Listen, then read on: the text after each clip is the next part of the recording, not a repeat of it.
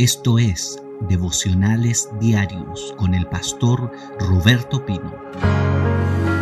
Marcos capítulo 7 del verso 31 al 37 Jesús sana un sordo mudo. Jesús sana un sordo mudo. Marcos capítulo 7 del 31 al 37. Bienvenido a este devocional que se llama Jesús. Dice Marcos 7. Vaya a su Biblia. Qué lindo sería que usted estuviera con su Biblia. Qué lindo verle ahí con su Biblia. Marcos, capítulo 7. Marcos, capítulo 7. Del verso 31 para adelante. Gloria a Dios. Santo es el nombre del Señor. Bendito es Cristo esta mañana. Bendigo a mi hermana Elicia también. Dice buenos días, pastor. Bendiciones para su familia y todos mis hermanos. Mi hermana Elicia, Dios me la bendiga mucho también en esta mañana. Marcos capítulo 7, verso 31. Volviendo a salir de la región de Tiro, vino por Sidón, al mar de Galilea, y pasando por la región de Decápolis Jesús continúa su viaje en una región extranjera, fuera de los límites del pueblo de Dios, del pueblo de Israel.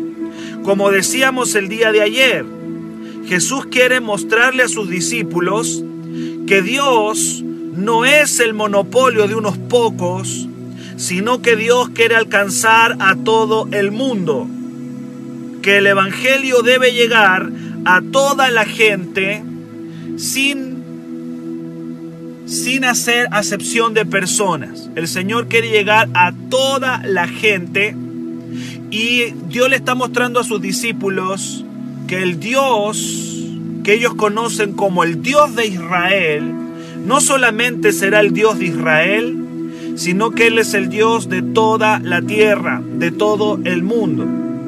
Ayer hablábamos que a veces nosotros tenemos el mismo complejo que, que, tenían el pueblo judío, creernos que Dios es de nosotros nada más. Pero no, el Señor está saliendo de la frontera de Israel y está tocando lugares paganos, lugares extranjeros. Me imagino a los discípulos viendo esos lugares llenos de dioses, llenos de ídolos, paganos y Jesús caminando en esos lugares, en esos territorios, como diciéndole a sus discípulos, muchachos, esto no se trata solamente de ustedes. Hay gente más allá de los límites de nuestra iglesia. Hay gente más allá de los límites de nuestras casas que necesitan oír el mensaje de la salvación, que necesitan oír el mensaje de Cristo. Dios no es solamente el Dios de los evangélicos, Dios es el Dios del mundo y quiere alcanzar a todas las personas. Entonces el Señor está tocando territorios extranjeros y aquí se menciona Tiro, se menciona Sidón y se menciona un lugar llamado Decápolis, fuera de las fronteras de Israel. Ahí está el Señor, dándoles una lección a sus discípulos y diciéndole, muchachos, no vine solamente por Israel, Vine por todo el mundo y amo a toda la gente, sin importar cuán pagana o en palabras nuestras evangélicas, cuán mundana sean las personas. Yo las amo a todas. Más allá de las fronteras de nuestra iglesia hay gente que necesita a Dios. Más allá de las fronteras de este en vivo hay gente que necesita a Jesús. Yo les he dicho, metamos al máxima cantidad de gente este devocional si conoces a alguien, tienes que entender que más allá de las fronteras de este en vivo, hay gente que necesita y quizá metiéndolo aquí puedan ellos recibir. Háblale a alguien y mételo al devocional porque esto va a ser de bendición o comparte lo que estás escuchando hoy día porque alguien puede ser bendecido. En el versículo 32 dice, y le trajeron, me encanta esa palabra, le trajeron, le trajeron un sordo y tartamudo y le rogaron que le pusiera la mano encima. Oiga bien esto, esto se llama evangelismo en acción. Traer a Jesús a una persona que por sus propios medios nunca vendría.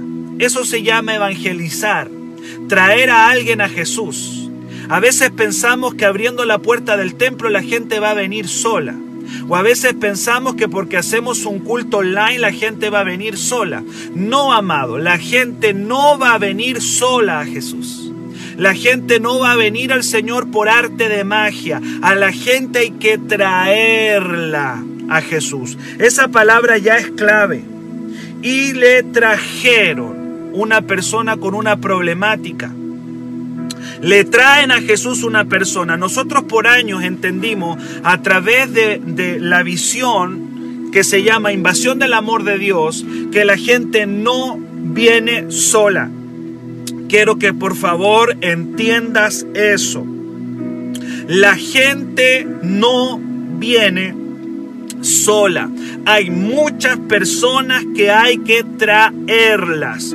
Y eso de traer a alguien a Jesús se llama evangelismo. Y aquí yo veo evangelismo en acción. Gente acá que no menciona quiénes eran, probablemente eran sus familiares, sus amigos, sus conocidos, están trayendo a un sordo y tartamudo, lo están trayendo a Jesús porque esa persona probablemente no va a venir sola. Y por años hemos pensado que abriendo la puerta del templo la gente va a venir y no vienen, porque a la gente hay que traerla. Ese es el trabajo de la iglesia, traer a Jesús a tu familia, traer a Jesús un amigo, traer a Jesús a un vecino. ¿Cuántos dicen amén hoy día? ¿Cuántos van a hacer evangelismo? Traer a alguien. Algo tan simple. Y no solamente le traen a Jesús, sino que complementan el evangelismo con algo tan importante que se llama intercesión. Observe cómo trabaja el evangelismo con la intercesión, porque no solamente le traen a una persona a Jesús, sino que le ruegan por ella. Y eso de rogar por otro se llama intercesión.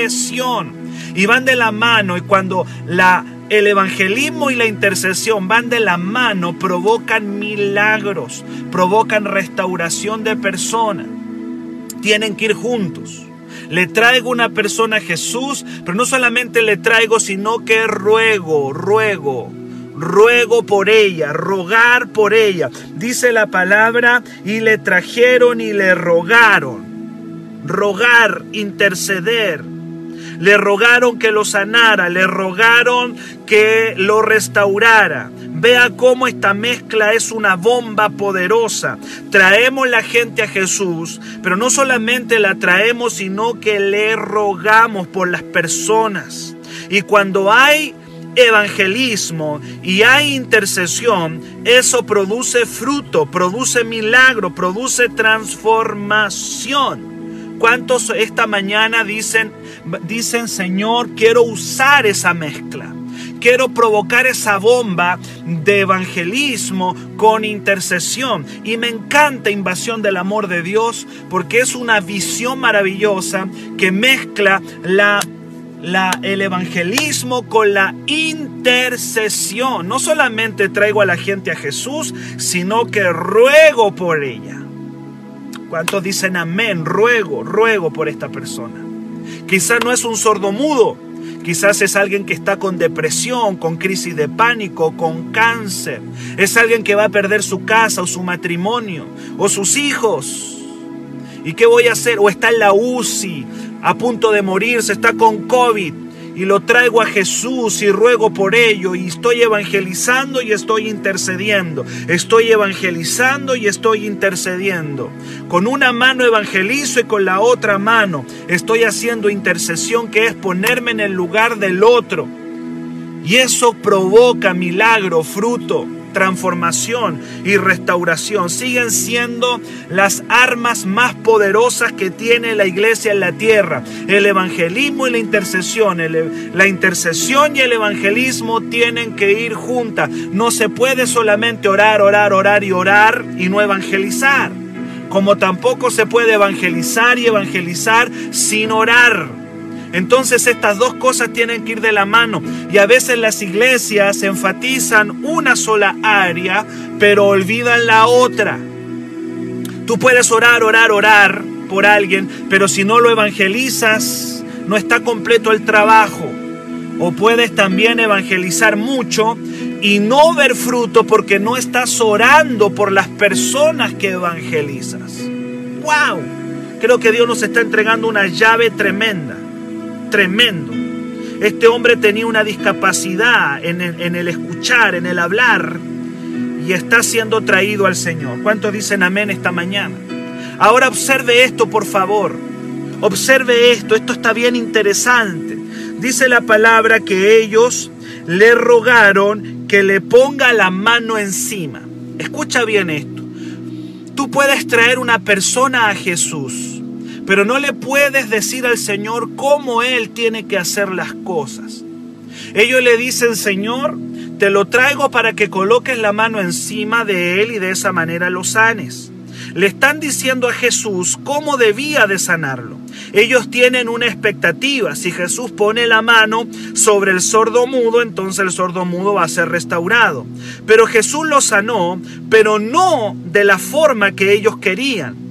Jesús tiene muchas maneras de ministrar a las personas. Él no ministra a todas las personas de la misma manera. Hay personas que le pone la mano encima y lo restaura. Pero con esta persona en particular, Dios va a hacer algo diferente. ¿Y por qué el Señor hace cosas distintas? Porque todas las personas son diferentes, todas las personas tienen necesidades distintas. ¿Cuántos dicen amén? A veces queremos que Dios lo haga de una manera, pero no será de mi manera, será de la manera de Jesús. Entonces ellos le traen el sordomudo y le dicen, Señor, queremos que lo sanes y coloques las manos encima de él, pero el Señor no lo va a hacer así. Vamos a ver hoy día que el Señor lo va a hacer a su manera y no a la manera de nosotros.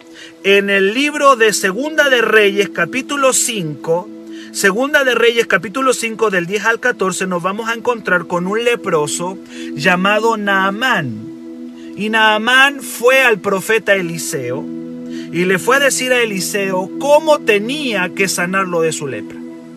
Eliseo tenía una, eh, el, Naamán tenía una expectativa. Tenía una expectativa, dijo, bueno, el profeta va a salir, va a poner la mano, me va a sanar. Pero va el profeta Eliseo y le dice, mira, métete siete veces en el río y te voy a sanar de esa lepra.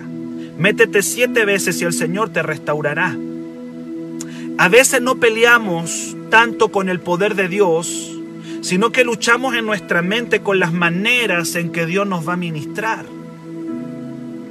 Queremos que Dios nos sane, queremos que Dios nos ministre, queremos que Dios nos prospere y tenemos expectativas de cómo Dios tiene que hacer las cosas pero el Señor no va a hacer las cosas a nuestra manera. El Señor va a hacer las cosas a su manera. A su manera. ¿Cuántos dicen amén? Entonces, el Señor va a tratar con este sordo mudo y lo va a hacer a su manera. Tú puedes pedir un milagro, pero no le puedes decir al Señor cómo Él tiene que hacerlo. Lo llevan Amén. evangelizan, interceden por Él, pero luego que tú lo entregas, tú dices, Señor, como tú lo quieras hacer, yo no te puedo decir de qué manera tú vas a hacer este milagro. Ellos pensaban que Jesús iba a poner la mano sobre el sordomudo y ya. Pero vamos a ver que el Señor usó uno, dos, tres, cuatro, cinco, seis pasos el Señor utilizó seis pasos para restaurar a este sordomudo. No era nada más ponerle la mano y ya. Y yo he visto gente que piensa que las cosas tienen que hacerse a la manera de ellos y no a la manera de Dios. Hay pentecostales que dicen, no, Dios tiene que hacerlo así. Y si no es así, entonces no vale, tiene que ser de esta manera. O hay también aliancistas o bautistas que dicen, no, es que Dios tiene que obrar así. Y si no obra de esta manera, entonces no vale. No es como tú quieres. No es a la manera tuya. Es a la manera de Dios. ¿Quién soy yo para decirle a Jesús cómo Él tiene que hacer un milagro o cómo Él tiene que obrar? ¿Cómo yo le voy a decir a Jesús cómo haga las cosas? No es que solamente Él iba a poner la mano. Jesús va a usar seis pasos ahora para restaurar un sordomudo. Y cada uno de esos seis pasos nos enseña, nos da una enseñanza, nos da una lección. Hay alguien que me diga amén. Vamos a ver entonces cómo el Señor sanó a este sordomudo. ¿Será que Dios solamente puso la mano sobre él? No. Número uno, dice la palabra del Señor en el verso 33. Y tomándole aparte de la gente, número uno, tomándole aparte lo sacó del montón, lo sacó de la multitud. Muchas veces no podemos oír a Dios porque estamos demasiado conectados al mundo. A veces no oímos. Tenemos un problema de, de audición espiritual porque estamos demasiado conectados con el mundo, con las multitudes, con los ruidos del mundo. Y aquí Dios nos está entregando un principio espiritual para que nosotros podamos oír a Dios. ¿Qué hace Jesús? Lo saca, lo saca, dice la palabra del Señor. Y tomándole aparte de la gente, tomándole aparte. ¿Cuántos dicen amén? A veces tenemos que salir y tenemos que apartarnos del mundo, de amigos, de diversiones, de distracciones. Lo primero que Dios hace para restaurar este hombre fue apartarlo. Porque en la intimidad Dios obra milagros. Hay milagros que Dios va a hacer en la multitud. Pero hay otros milagros que Dios quiere hacer contigo que van a ocurrir en lo íntimo, a solas es que yo quiero que el Señor me sane aquí en la iglesia. No. O es que yo quiero que el Señor me sane aquí en el templo. El Señor dice quizá no. Te voy a sanar en lo íntimo. Te voy a sanar a solas. Te voy a abrir los oídos. Pero necesito sacarte de la multitud. Necesito estar solo contigo. ¿Cuántos dicen amén esta mañana? Lo apartó, lo consagró, Quizás lo que Jesús quería era que este hombre le viera solamente a él, en intimidad. Es el primer paso para poder oír la voz del Señor, es la intimidad. Quizá no podía oír, pero sí podía ver. Y tenía que poner ahora el foco de atención solamente en Jesús. Lo apartó. Se da cuenta que no era solamente poner la mano sobre él, hay gente que el Señor le pone la mano y ya, pero hay gente que el Señor va a tener que apartar, el Señor te va a tener que sacar de la multitud, el Señor te va a tener que sacar de las distracciones, el Señor esta semana va a tener que sacarte de las diversiones, de, la distracción, de la gente, del ruido, y va a tener que llevarte a solas con Él. Y hay muchos milagros y hay muchas liberaciones que van a comenzar a ocurrir en tu vida cuando te dejes apartar por el Señor. ¡Wow! ¡Qué tremendo! Pero los otros querían que le pusieran la manito y ya. Y Dios dice, no, esta cosa no es solamente la manito y ya, necesito apartarlo para mí. Necesito llamarlo para mí. Y voy a cortarle relaciones con personas porque necesito que sea solamente mío y que se enfoque. Qué importante es el enfoque. Necesito que te enfoques, te dice el Señor. Que te apartes. Voy a abrir tus oídos, pero necesito tenerte a solas. Intimidad. Número dos, Sigamos viendo cómo el Señor lo sanó. Metió los dedos en las orejas de él. Metió los dedos. Jesús por medio de una comunicación no verbal le está mostrando a este sordomudo que él lo va a sanar. Este hombre no podía oír, por lo tanto lo que el Señor está haciendo es una especie de mímica. Le está mostrando qué es lo que él va a hacer. Porque si le dice, probablemente este hombre no sabía lo que Jesús le estaba comunicando, pero de manera no verbal el Señor se está comunicando con él y le está poniendo sus dedos en sus oídos. ¿Qué me dice eso? Que el Señor mete su mano donde está el problema. Le está diciendo, hijo, voy a poner mi mano donde está tu problema. Te voy a sanar. Ya le está diciendo lo que él va a hacer. Le está mostrando lo que él va a hacer. Le está poniendo su mano. Le está diciendo, pongo mi mano en tu problema. Intervengo el lugar donde tienes el problema. Por otro lado, la Biblia dice que el dedo, el dedo de Dios es un arma de liberación.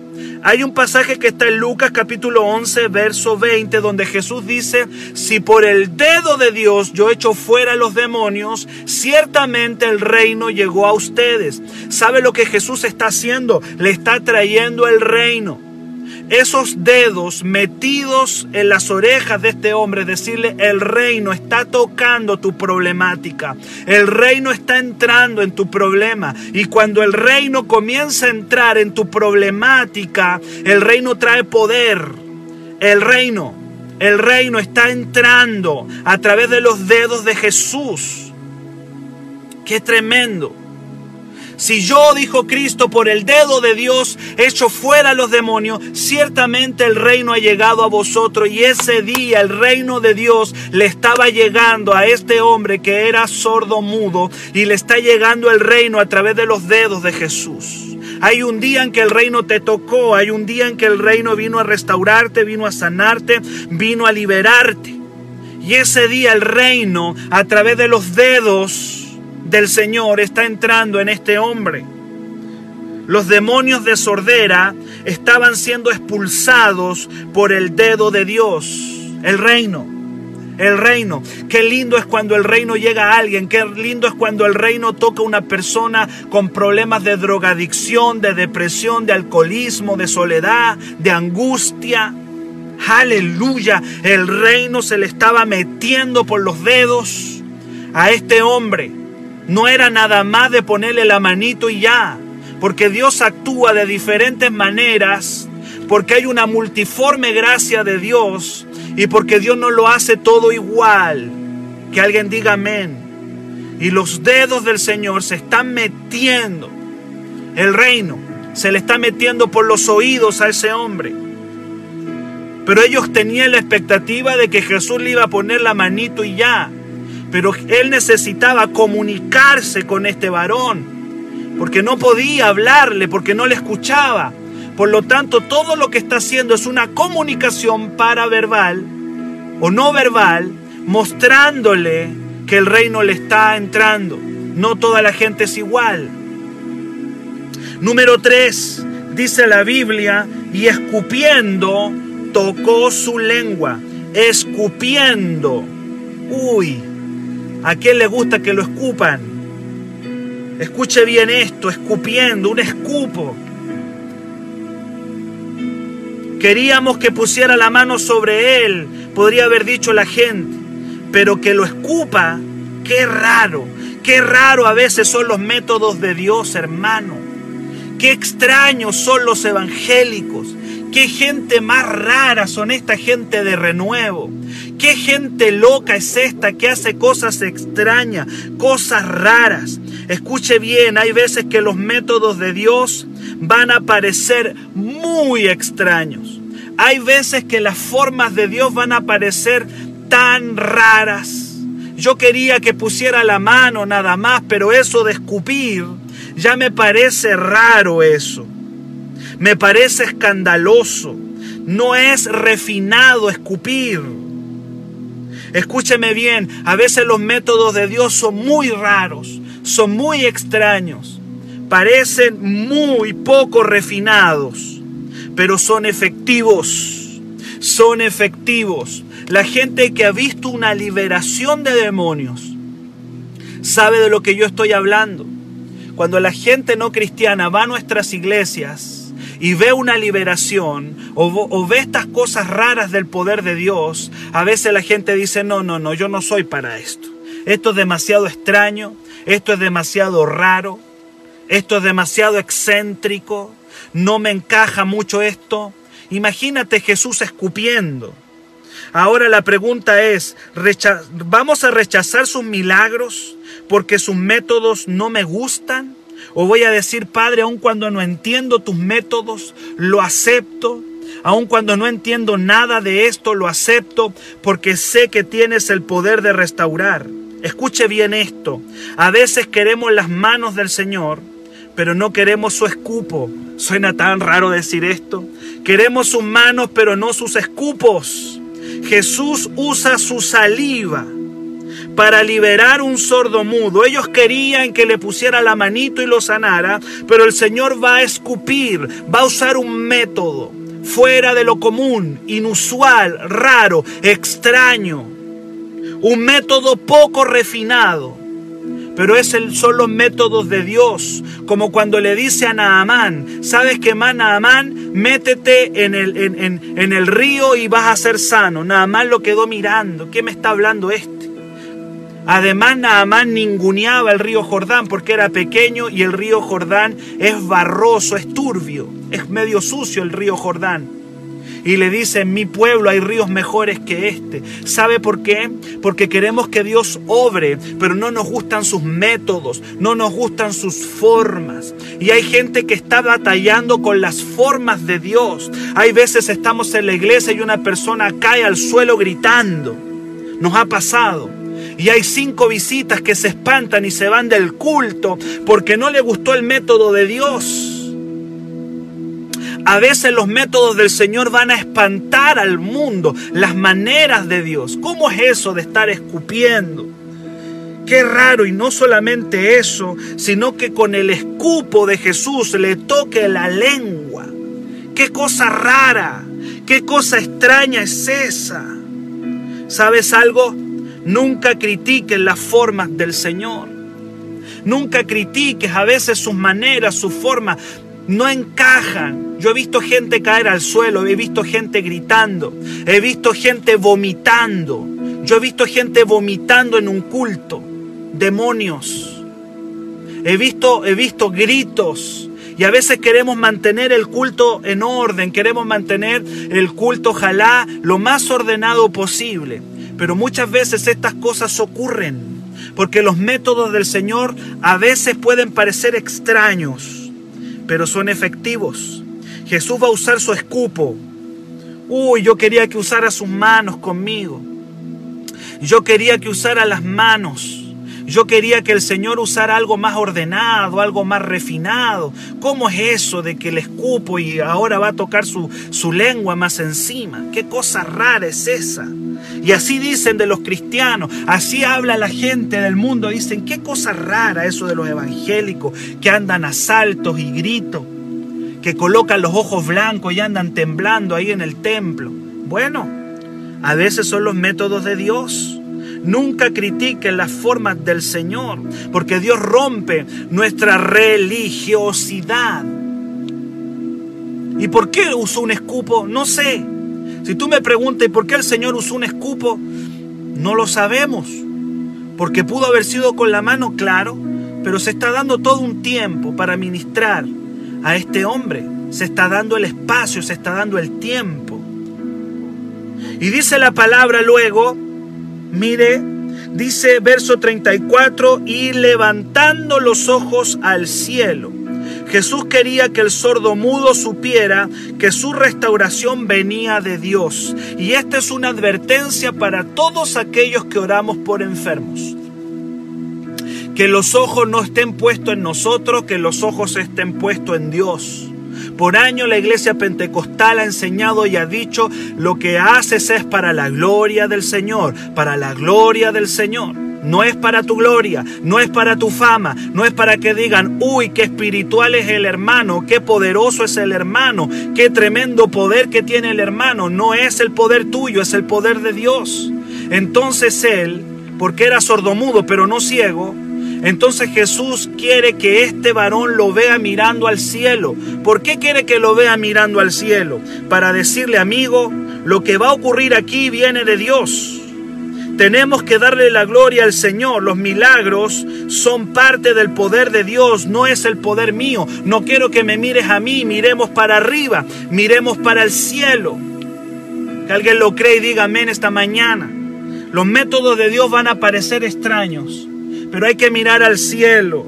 Dios quería, Dios te quiere usar en milagros pero tienes que mostrarle a la gente que el poder no viene de ti, sino que el poder viene del Señor.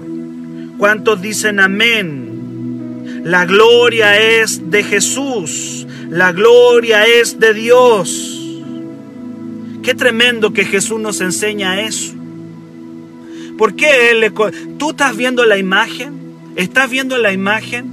Jesús con sus dos dedos en los oídos de este hombre, sus dos dedos ahí en los oídos y mirando al cielo. ¿Puedes imaginarte esa imagen de Jesús con los dos dedos con el, y, luego con el, con, el, con el escupo y escupiendo tocó su lengua? ¿Estás, ¿Estás imaginándote todo eso? Y ahora el rostro de Jesús mirando arriba para el cielo, como diciéndole desde arriba viene el poder. Desde ahí arriba viene, no es mío. Yo no, no lo voy a hacer, lo va a hacer el Padre. Y mira arriba, como diciendo, mira, no, no viene de mí, viene de arriba. Gloria a Dios. Jesús te quiere usar en milagros. Pero tienes que hacer un pacto con Él y decirle, Padre, siempre miraré el cielo cuando hagas un milagro. Siempre miraré para el cielo. Nunca la gloria me la llevaré yo. Nosotros hacemos milagros solamente en unión con Dios. Ahí el, Jesús estaba obrando un milagro en conectado, conectado con Dios, conectado al cielo. Uy, qué tremendo. Lo tomó aparte, le metió los dedos en la oreja, le escupió y tocó su lengua, levantó la mirada al cielo, pero ellos querían que solamente le pusiera la mano. No, amado, toda la gente es distinta, toda la gente es diferente. Dios no puede hacer milagros todos iguales. Hay veces que a gente Dios la va a tener que sacar aparte para ministrarla. Es que yo quería que lo hiciera así. Hay otros que están peleando con el escupo del Señor. Hay gente que está peleando con los escupos porque dicen, no, no, no, no, eso no puede ser de Dios. No, no, no, no, esa cosa no es... ¿Se ha dado cuenta con la liviandad? Que muchas veces los evangélicos decimos, no, no, no, no, eso no es de Dios. Porque Dios, decimos con tono bien serio, porque Dios es un Dios de orden. Y Dios no puede hacer eso, eso es un desorden, eso no es de Dios. ¿Quiénes somos nosotros para decir, esto es de Dios, esto no es de Dios? Si, vos, si quiero las manos del Señor, y Él me da su escupo, yo digo, Padre, aquí están, voy a recibir tu mano, voy a recibir tu escupo. Yo no puedo decir, no, no, esto no es de Dios. ¿Quién soy yo para decir eso? Y mirando al cielo, dándole la gloria a Dios. Y por último, seis pasos en que Dios sanó a este varón. Dice, gimió, algo tan simple como eso. Y levantando los ojos al cielo, gimió, gimió. Jesús sintió el dolor. Jesús sintió dolor por esta persona, está gimiendo, es un gemido, es un sentimiento de dolor. La, sintió la carga que por años llevó este hombre, sintió su carga, sintió su dolor. Quizá no se podía comunicar con él, pero está gimiendo. Y eso nos enseña que los milagros tienen que tener su fundamento en el amor. ¿Estamos sintiendo dolor por la gente por la cual ministramos? Qué fácil es orar por un enfermo para demostrar poder y unción. Pero no se trata solamente de ir a demostrar poder y unción, sino que se trata también de sentir amor por la persona a la cual yo voy a orar. Sabe, yo he estado orando por personas y me han venido los gemidos del Espíritu porque empiezo a sentir el dolor de esa persona. En algún momento he llegado a llorar por la necesidad de alguien, porque cuando he puesto mis manos sobre esa persona, he podido sentir el dolor de esa persona. El amor todo lo sufre, dice Pablo. El amor todo lo sufre. Y, Jesús está sintiendo dolor. No se trata de andar haciendo milagros y milagros, sino sentir el dolor y el amor por la gente a la cual yo voy a ministrar. El amor es el fundamento de los milagros. Jesús gime sintiendo el dolor de este hombre, quizás cuántos años que esta persona no se podía comunicar, no podía hablar bien. Dice la Biblia en Romanos 8:26 que es el Espíritu hoy día el que gime, el que gime. Romanos 8:26. Gemir, gime, sintiendo el dolor de este varón. Finalmente, termino. Y dice la palabra que luego de que él gimió, Jesús le dijo efata, que quiere decir se abierto. Lo último que Jesús hace aquí es darle palabra. Finalmente los oídos se abren con la palabra. Una palabra que sale en la intimidad. Recuerda que Cristo está haciendo todo esto apartado de la multitud. Es una palabra justa en su necesidad. Sé abierto, que los oídos se abran. El poder de las palabras de Jesús restauran. Gloria a Dios. La palabra en la intimidad, la palabra en el secreto, la palabra en los devocionales nos va sanando, nos va restaurando.